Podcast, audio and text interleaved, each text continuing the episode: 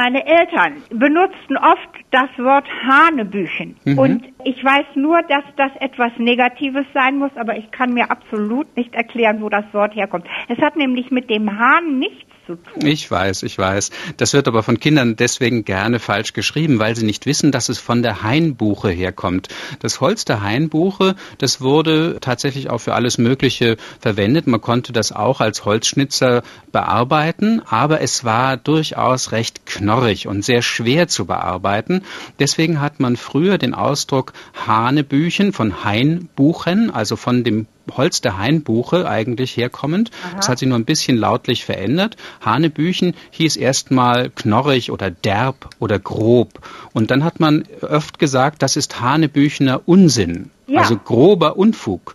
Ah. Und weil jeder wusste, dass das die typische Kombination war, konnte man auch diesen Unfug oder Unsinn oder Blödsinn weglassen ja. und nur noch sagen, das ist Hanebüchen.